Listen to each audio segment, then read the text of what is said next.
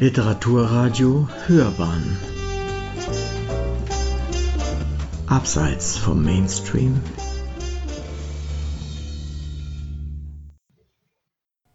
Rezensionen Neulich bei David Lynch.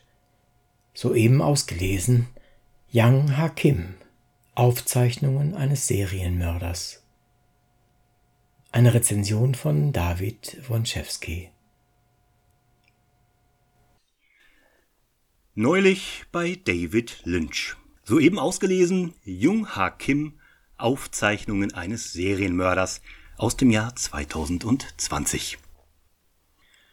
Natürlich wehren wir uns alle gegen Schubladen denken und natürlich sind wir alle unsagbar erfolglos dabei, ist noch kein Mensch gesichtet worden, der sich freimachen konnte davon, vorab von Ahnungen überflutet zu werden, sich verfrüht ein Bild zu machen, prophylaktische Klischeeurteile zu fällen. Das ist bei mir nicht anders. Wenn Kunst aus Ostasien kommt, beispielsweise, dann weiß ich vorab, jetzt wird es richtig irre. Normal können Japaner oder Koreaner einfach nicht. Sicherlich, das ist einerseits ziemlich blöd, dass mein Kopf so tickt, andererseits gab und gibt es Yoko Ono oder Takeshis Castle ja nun wirklich. Vom Gangnam Style gar nicht zu reden, derlei Absurditäten, die fanden doch nicht nur in meinem Kopf statt. Ey, Leute, ich mag vielleicht bipolar sein, aber ich weiß schon noch, was abgeht hier. Ich merke das alles sehr wohl. Ja, ich erfinde derart krude Kulturauswüchse doch nicht. Ich doch nicht. Ist passiert, hat stattgefunden, ist nicht nur Teil meiner wahnhaften Episoden, diesem wilden Wechsel aus Lebenslustexplosionen und Paranoia. Punkt.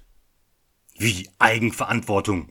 Ich bin nur das verfolgte Opfer hier, der von Stimmen malträtierte Geist. Jung Ha Kim ist der Täter. Dort läuft er. Schnappt ihn. Bitte, so tut doch was. Heul, Kopf gegen die Wand, Schlag. Ja, als ich wieder zu mir kam, wach die Gedanken, frei das Atmen, sah ich sie neben mir liegen. Diese Aufzeichnungen eines Serienmörders. Hatte ich sie dorthin gelegt? Oder war Jung Ha Kim in der Nacht gekommen, hatte sie dort platziert auf meinem Nachttisch, um mich mürbe zu machen, meine hypomane Mentalzersetzung zu befeuern. Gott, dieser Nebel aber auch. Wie bei Byung-Soo Kim, dem 70-jährigen Serienmörder, der seit 25 Jahren nicht mehr mordet. Bipolar ist der nicht, nein. Alzheimer schleicht sich in dessen Leben. Der Nebel scheint aber recht ähnlich beschaffen zu sein. Mit wem hat er gestern gesprochen und was soll er da gesagt haben? Dass er vergessen hat, den Hund zu füttern? Daran erinnert er sich noch. Dass er gar keinen Hund hat, daran muss ihn seine Pflegetochter Unhi erst sanft erinnern. Eine der vielen fiesen Charakteristika einer Alzheimer-Erkrankung ist, dass man Begebenheiten aus der jüngeren und jüngsten Vergangenheit vergisst, solche aus früheren Lebensjahren aber nicht. Im Gegenteil, sie erscheinen einem sogar noch viel plastischer vor Augen. Ist auch bei Byung-Soo so, bekümmert ihn aber nicht weiter. Das Morden war eine Passion, hat ihn nie seelisch belastet. Ein schlechtes Gewissen kennt er nicht. Und strafrechtlich verjährt ist es obendrein, es kümmert ihn so wenig, dass er sich nur spärlich damit befasst. Sich daran erinnert, dass sein erster Mord der an seinem Vater war, der musste sein, weil der Mutter und kleine Schwester misshandelte, und der letzte, das war der an Unis Mutter. Der musste jetzt schon nicht mehr so unbedingt sein. Uni weiß von alledem eh nichts. Sie war damals erst vier und hat ein gutes Leben, ist eine blühende, erwachsene Frau geworden. Das Hier und das Jetzt, das beschäftigt den ehemaligen Tierarzt viel mehr. Jute Park beispielsweise, dem ist er hinten auf den Wagen gedonnert. Beim Versuch, den Sachschaden ordentlich zu klären, hat der aber auffällig offensiv abgewiegelt. Also ist Byung-Soo um den Wagen herum, um sich den Lack genau anzusehen. Naja, und da wurde es dann eben augenfällig, da tropfte Blut aus dem Kofferraum. Jute Park hat zwar einen auf Jäger gemacht, aber wenn sich wer mit Menschenmord auskennt, dann Byung-Soo. Ein geschlossenes Reh lag da ganz bestimmt nicht drin. Was ist er froh, als er Utah Park wieder los ist? Das ändert sich, als er in der Zeitung von einem neuen Serienmörder liest, der in der Gegend sein Unwesen treibt. Leichen werden gefunden. Und noch schlimmer wird es, als Utah Park plötzlich in seiner Wohnung steht. Uni hat ihn mitgebracht. Sie ist überglücklich. Er ist ihr neuer Freund. Ist er nicht toll? Seine Alzheimer-Attacken zwingen Byung-Soo dazu, sich Notizen zu machen. Alles auf Band zu sprechen, um es sich dann, wenn der große Nebel wieder auftaucht, durchlesen und anhören zu können. Das geht so lange gut, wie er noch weiß, wie man den Aufnahmeknopf drückt, wie die Abspieltaste zu drücken ist. Byung-Soo muss sich gottverdammt konzentrieren. Seine Tochter ist mit einem Serienmörder liiert. Sie schwebt in Lebensgefahr. Was wird aus Byung-Soo und Yute Park? Ob An-hee überlebt? Nun, das soll hier natürlich nicht ausgeplaudert werden. Festzuhalten ist aber, dass ich dieses Buch doch wahrhaftig den hübschen Begriff kleines Meisterwerk vergeben möchte. Zugegeben, die ersten 40 Seiten war ich überzeugt davon, hier bestenfalls einen recht gelungenen Krimi vor mir zu haben, doch das ist lediglich die Zeit, die Jung Hakim benötigt, um sein Miniaturkarussell aufzubauen.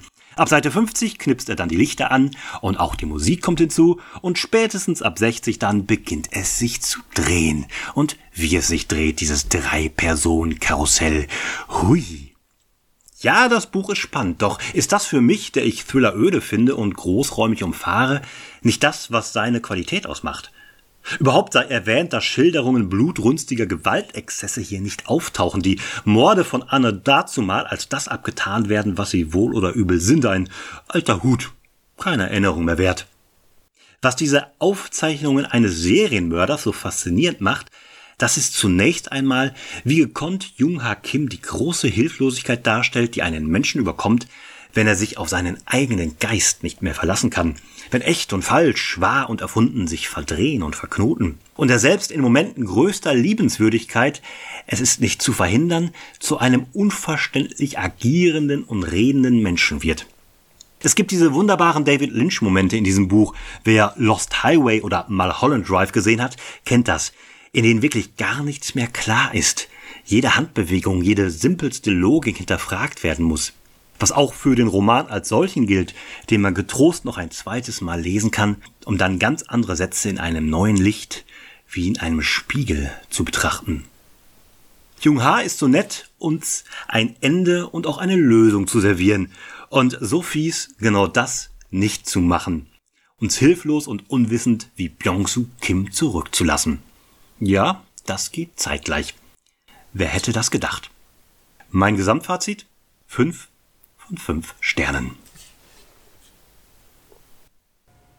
Sie hörten neulich bei David Lynch, soeben ausgelesen, Yang Ha Kim, Aufzeichnungen eines Serienmörders, eine Rezension von David Wonczewski.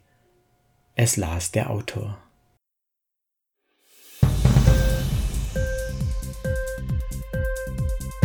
Hat dir die Sendung gefallen? Literatur pur, ja, das sind wir. Natürlich auch als Podcast. Hier kannst du unsere Podcasts hören. Anchor, Spotify, Apple Podcast, iTunes, Google Podcasts, radio.de und viele andere mehr.